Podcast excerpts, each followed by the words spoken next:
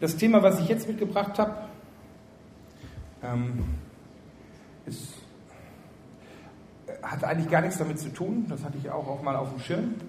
Im Nachhinein, wenn ich die beiden Sachen zusammenhalte, merke ich aber, dass man da doch auch äh, Parallelen sehen kann. Aber eigentlich ist es ein ganz persönliches Thema. Ich bin mir gar nicht sicher, ob ich da jemals drüber gesprochen habe, über diese Bibelstelle.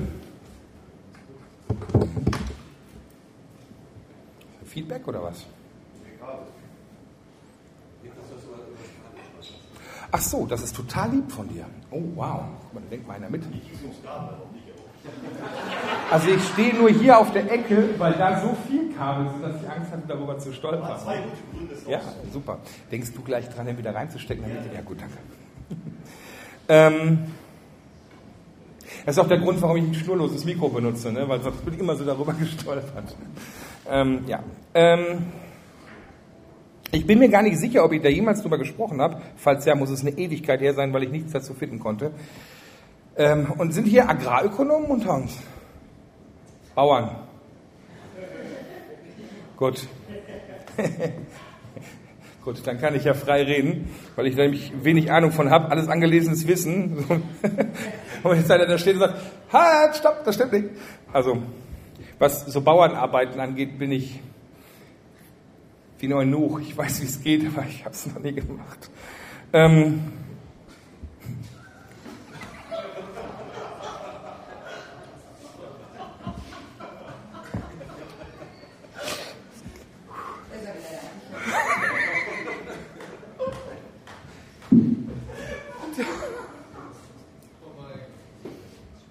Es gibt Dinge, die sagt man in der Predigt nicht.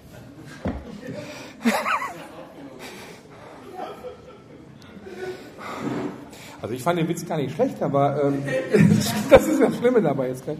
Ich sehe nichts mehr vor Tränen. Ich lese jetzt meine Bibelstelle vor, das holt uns bestimmt wieder runter.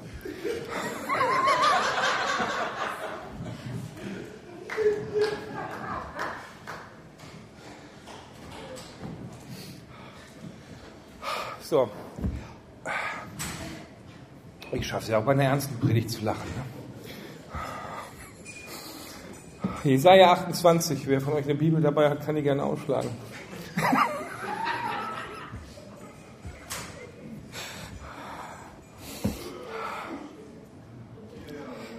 Warte, mein Taschentuch, ich sehe nichts mehr. Warte mal. Ah.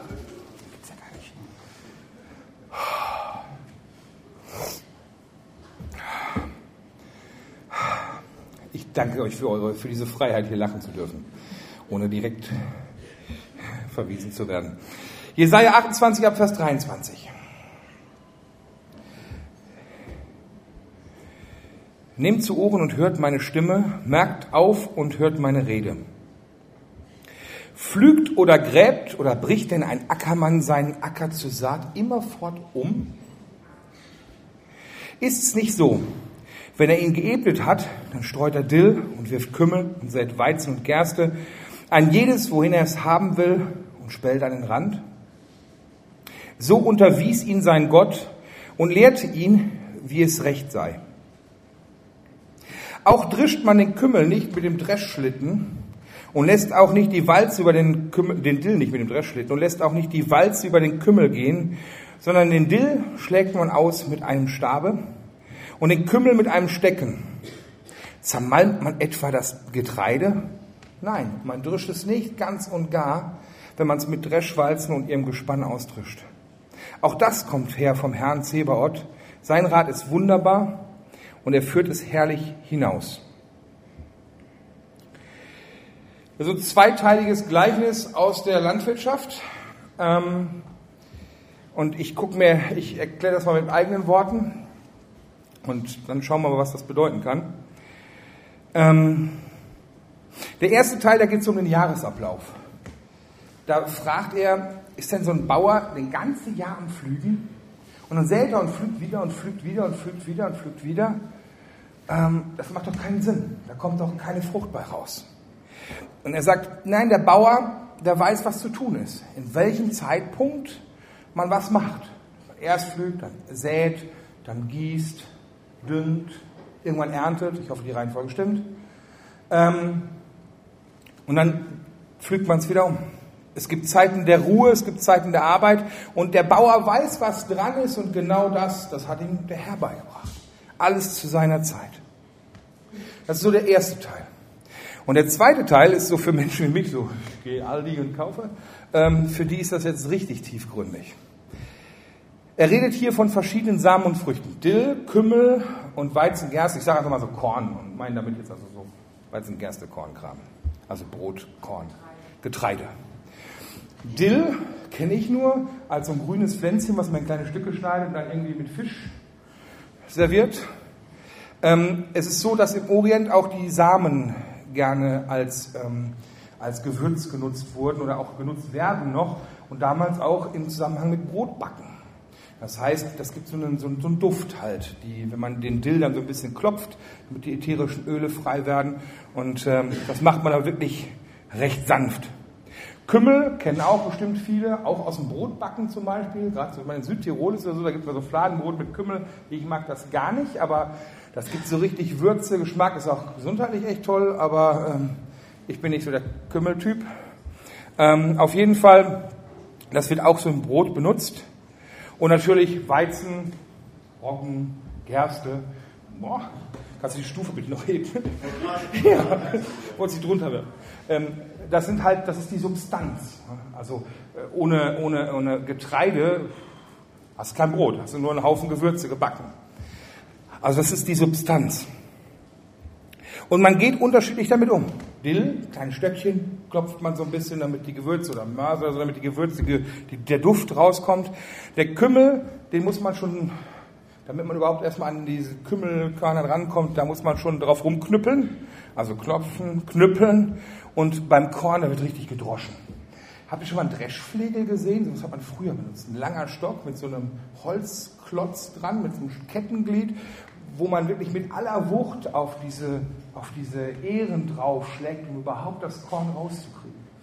Oder es gibt so einen Dreschschlitten, da hat man wirklich mit Tieren und mit Pferden so ein ganz schweres Ding so drüber, wie so eine, wie gemahlen, so über diese, über diese Ähren drüber gezogen, um die Körner dann wirklich da rauszukriegen und um dann auch die Schale von den Körnern aufzusplitten die Geschichte mit dem Vollkorn und so, das ist ja damals auch noch gar nicht so üblich gewesen. Also da hat man noch versucht, das da drinnen zu kriegen und nicht das harte Außenrum, was heute wieder immer mit da reinkommt. Also man musste da wirklich hart dreschen, prügeln, malen, damit das aufbricht. Verschiedene Arten der Behandlung, weil es unterschiedliche Härte nötig ist. Wenn du nur so ein bisschen klopfst wie auf dem Dill, da lacht der Weizen drüber. Aber wenn du den Dill nimmst und lässt da irgendwie dein Gespann drüber jagen, dann äh, ist da, das war's das auch mit dem Dill. Es gibt verschiedene Behandlungen und wichtig ist, dass man es auch nicht zu leicht macht, sonst kriegt man das nicht raus, oder auch nicht zu hart, sonst war es das halt mit, deinem, mit deiner Frucht, dann ist die fertig, es ist kaputt. Und auch das weiß der Bauer ganz genau, wo es hingesät wird, zu welchem Zeitpunkt und wie er dann hinterher damit umgeht damit er dann das Korn rauskriegt, das Gewürz rauskriegt, den Duft rauskriegt. Ja, bei Snatch würde man sagen, das ist hilfreich, jetzt brauchen wir nur noch einen Acker. Ne? ähm, aber warum erzählt Gott sowas? Diese Geschichte ist so im Kontext reingesetzt, wo es eigentlich um Gericht geht und äh, um, um harte Prozesse, die der Herr mit dem Volk Israel vorhat. Und der Dill, habe ich gesagt, der gibt im Brot den Duft. Kümmel gibt Würze, Geschmack sowie auch Salz. Hast du schon mal was gebacken oder Salz vergessen? Also in der Bäckerei habe ich mal gearbeitet, da habe ich Brötchen gebacken und habe das Salz vergessen. Die sehen im ersten Blick ein bisschen komisch aus, aber im ersten, man muss mal schon genau hingucken und dann siehst du schon, irgendwie sind komisch aufgegangen, aber so ein Laie willst du nicht merken, dann beißt du so in den Teich rein und weißt sofort, kannst alle wegschmeißen weil das schmeckt danach gar nichts. Also Kümmel gibt Geschmack und Würze und der Korn ist die Substanz. Und wir Menschen sind auch unterschiedlich. Es gibt in so einer Gemeinde Leute, die sind der Duft. Das sind so die Leute, was kennt das, wenn du am Bäckereiladen vorbeigehst, da riechst du irgendwie das frische Brot und willst sofort ein Brot kaufen. Der Duft ist was Herrliches. Und so gibt es auch in der Gemeinde Menschen, wenn du die siehst, dann geht dein Herz auf. Die sind gut gelaunt, die sind fröhlich, die sind einladend, die sind, die sind so der Duft. Positiv gemeint. Es gibt Menschen, die sind die Würze, die sind das Salz in der Suppe. Das sind die Leute, die den Unterschied machen. Es gibt Menschen, die sind, die sind wirklich so wie der Kümmel, wie, der, wie das Salz. Die sind, die, die braucht man. Die machen da den Geschmack dran. Und es gibt Menschen, die sind die Substanz. Ohne die, die müssen vielleicht auch gar nicht auffallen. Die fallen geschmacklich, geruchlich gar nicht auf, aber die sind die Substanz. Ohne die ist Gemeinde gar nicht da. Die, sind, die machen so wie der Teig, wie das, wie, das, ja, wie das äh, Getreide, im, das Mehl im, im Brot. Unterschiedliche Menschen im Reich Gottes und alle sind nötig. Ohne Gewürz, ohne Duft, ohne Substanz ist das alles nicht Wahres, nichts Wahres. Und wenn ich mich jetzt als Mensch betrachte, dann gibt es auch unterschiedliche Phasen in meinem Leben. Phasen, wo ich Substanz sein soll, Phasen, wo ich Gewürz sein soll. Phasen, wo ich einfach duften darf. Positiv gemeint. Was ich hier von dem Bauer lerne, ist, dass jeder seine eigene Behandlung braucht. Jeder braucht seinen eigenen Weg. Wir gucken immer bei Bekehrungsgeschichten von Leuten und denken, boah, haben die eine tolle Bekehrungsgeschichte. Sowas würde ich auch gern haben. Diese Wunder würde ich auch gern erlebt haben.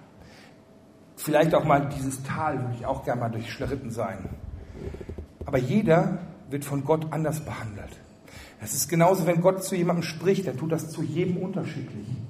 Weil jeder Mensch unterschiedlich ist und in einer unterschiedlichen Phase ist. Unterschiedliche Menschen brauchen unterschiedliche Wege.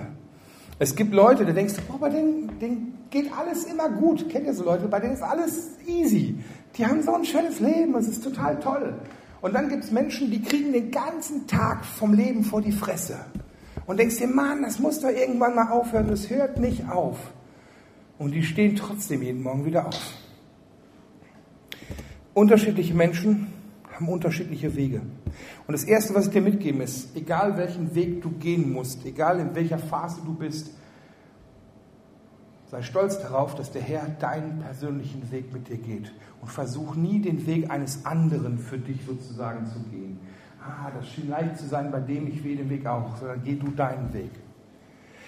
Und ich meine bei dieser Geschichte jetzt keine Schicksalsschläge oder sowas. Es gibt immer noch Phasen, wo du einfach, ja, wo, wo Schicksalsschläge, die nicht irgendwie im Willen Gottes sind, die nicht Scheiße passiert auf dieser Erde. Und ähm, dieser Vergleich und diese verschiedenen Wege, das trifft nicht auf alles zu. Bitte versteht mich nicht falsch. Man könnte das sonst so sehen, so nach dem Motto, wenn jemand so richtig Mist erlebt, dann, tja, dann hat er halt einfach das Doofe losgezogen und kriegt halt vom Herrn Lack irgendwie, um sein Ziel zu erreichen. Scheiße passiert und es ist nicht immer Gottes Plan. Worauf ich aber hinaus will, ist, Gott ist dieser Bauer. Und Gott handelt nie gleich. Er handelt nie nach Schema F. Wir würden gerne sagen, Herr, behandle alle Menschen gleich, aber das tut er nicht, weil jeder Mensch seinen eigenen Weg braucht. Es ist nicht willkürlich, es ist individuell. Es ist zugeschnitten auf dich und auf mich. Es ist zugeschnitten auf unsere Gemeinde. Es ist zugeschnitten auf unsere Bewegung. Das, was du brauchst, was du nötig hast, um eine Entscheidung treffen zu können, um einen Weg gehen zu können, um auf eine Etage höher zu kommen, eine Stufe weiterzukommen. Das ist was vollkommen anderes als das, was dein Nachbar braucht. Der eine, der sagt, oh ja, habe ich verstanden, ja, okay, danke, und dann ist die, die Lektion gelernt. Und ein anderer muss irgendwie ganz tief nach unten. Ich habe ja irgendwie, ich habe im Konformantenunterricht damals gesagt, irgendwie, Herr, ich gebe dir mein Leben. Und äh, hab, das war aber irgendwie so halbherzig, irgendwie, ich weiß nicht, es war irgendwie ohne Kraft dahinter. Und dann war das auch nicht tragfähig und dann bin ich auch wieder abgekommen. Und dann habe ich erstmal so richtig so die Drogenkarriere nach unten gemacht. Und als ich total am Arsch war, richtig unten platt, habe ich gesagt, Gott, wenn es dich gibt, dann hilf mir. Und ich brauchte diesen Weg ganz nach unten, um beim Nullpunkt anzufangen. Aber das war mein Weg. Ich glaube, nur deshalb kann ich so radikal glauben, ohne zu zweifeln, weil ich diesen Weg für mich gegangen bin. Das heißt aber nicht, dass ich das jedem wünsche ähm, Oder dass jeder das braucht, um auch 100% glauben zu können und nicht zu zweifeln. Ich wünsche jedem, dass er nicht so einen Weg gehen muss. Jeder hat seinen eigenen. Und Gott kennt dich ganz genau. Und manchmal ist Gottes Schule sanft, manchmal passiert Gottes Schule im Schlaf, manchmal wiederholt Gott mit dir die Lektion hunderte Male, bis du irgendwann an dem Punkt bist, wo du es hast. Und manchmal ist es heftig. Ziel ist immer, um wieder in dieses Bild zu gehen, die Schale aufzubrechen und an den Kern zu kommen. An den Duft, an die Würze, an die Substanz zu kommen, an die Bestimmung zu kommen, um das rauszuholen, was, was Gott in dich reingelegt hat und wie du geplant warst. Und um diese Schale des Lebens, des Alltags auch wieder abzubrechen. Okay? Egal wo du gerade stehst, in welcher Phase, wer du bist, wenn du gerade Dill bist, dann be happy. Sei einfach fröhlich. Bist du Kümmel, dann be spicy. Sei Salz. Und wenn du Korn bist, dann will ich dir Mut machen. Ähm, diese Bibelstelle sagt etwas ganz, ganz Wertvolles. Ich lese das nochmal vor. Zermalmt man etwa das Getreide? Nein, man drischt es nicht ganz und gar, wenn man es mit Dreschwalz und ihrem Gespann austrischt. Auch das kommt vom Herrn Zebaoth, Herr der Herrscher. Sein Rat ist wunderbar und er führt es herrlich hinaus. Also, egal wie hart dir das vorkommt, egal wie oft du das Gefühl hast, es ist voll über meine Grenze, ich komme nicht mehr klar, ich zerbreche, du brichst höchstens auf. Man, der Herr zertrampelt dich nicht. Wenn du so Körner auf dem Boden hättest, du würdest einfach die, die, die Pferde da die ganze Zeit drüber laufen lassen, dann wäre das total zermatscht. Das darf auch nicht sein. Und so hier ganz klar in diesem Bild wird ganz klar gesagt, egal wie heftig der Weg ist, der Herr weiß genau, was du ertragen kannst und der Herr weiß genau, wo deine Grenzen sind. Er will dich nicht zerstören, er will die Schale weghaben. Also vertrau Gott, sein Weg ist immer gut. Und diese Bibelstelle in Kombination mit Römer 8, Vers 28 ist so, boah, wir wissen aber, dass denen, die Gott lieben, alles, alle Dinge zum Besten dienen. Wir wissen aber, dass denen, die Gott lieben, alle Dinge zum Besten dienen.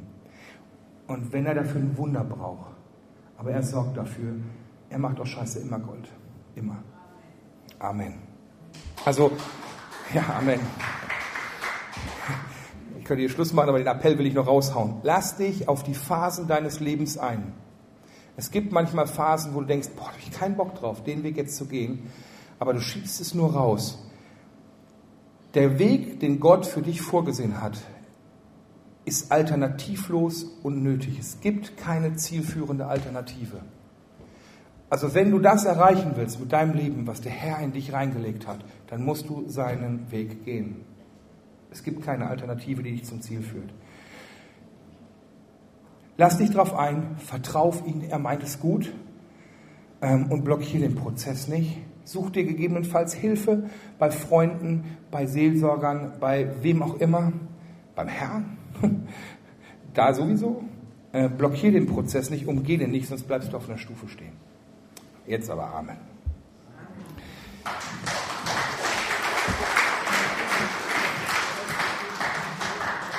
Bete noch und die Musiker können von mir aus langsam nach vorne kommen. Lieber Jesus,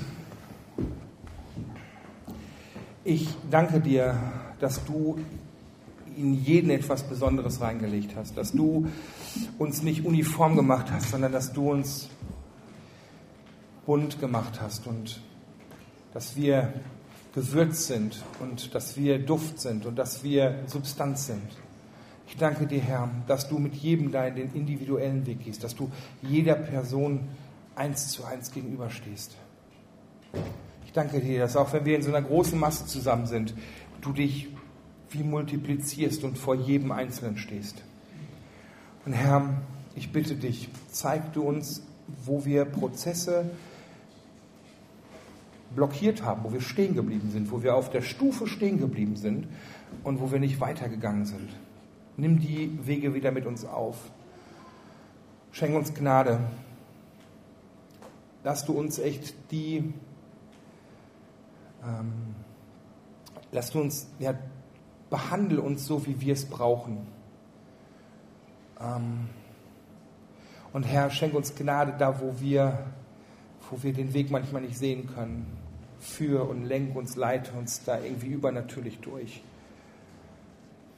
Und ich danke dir, dass du uns deinen Geist gegeben hast, der uns kräftigt, der uns die Furcht nimmt und der uns alles lehrt, was, was du gesagt hast, Jesus. In Jesu Namen. Amen.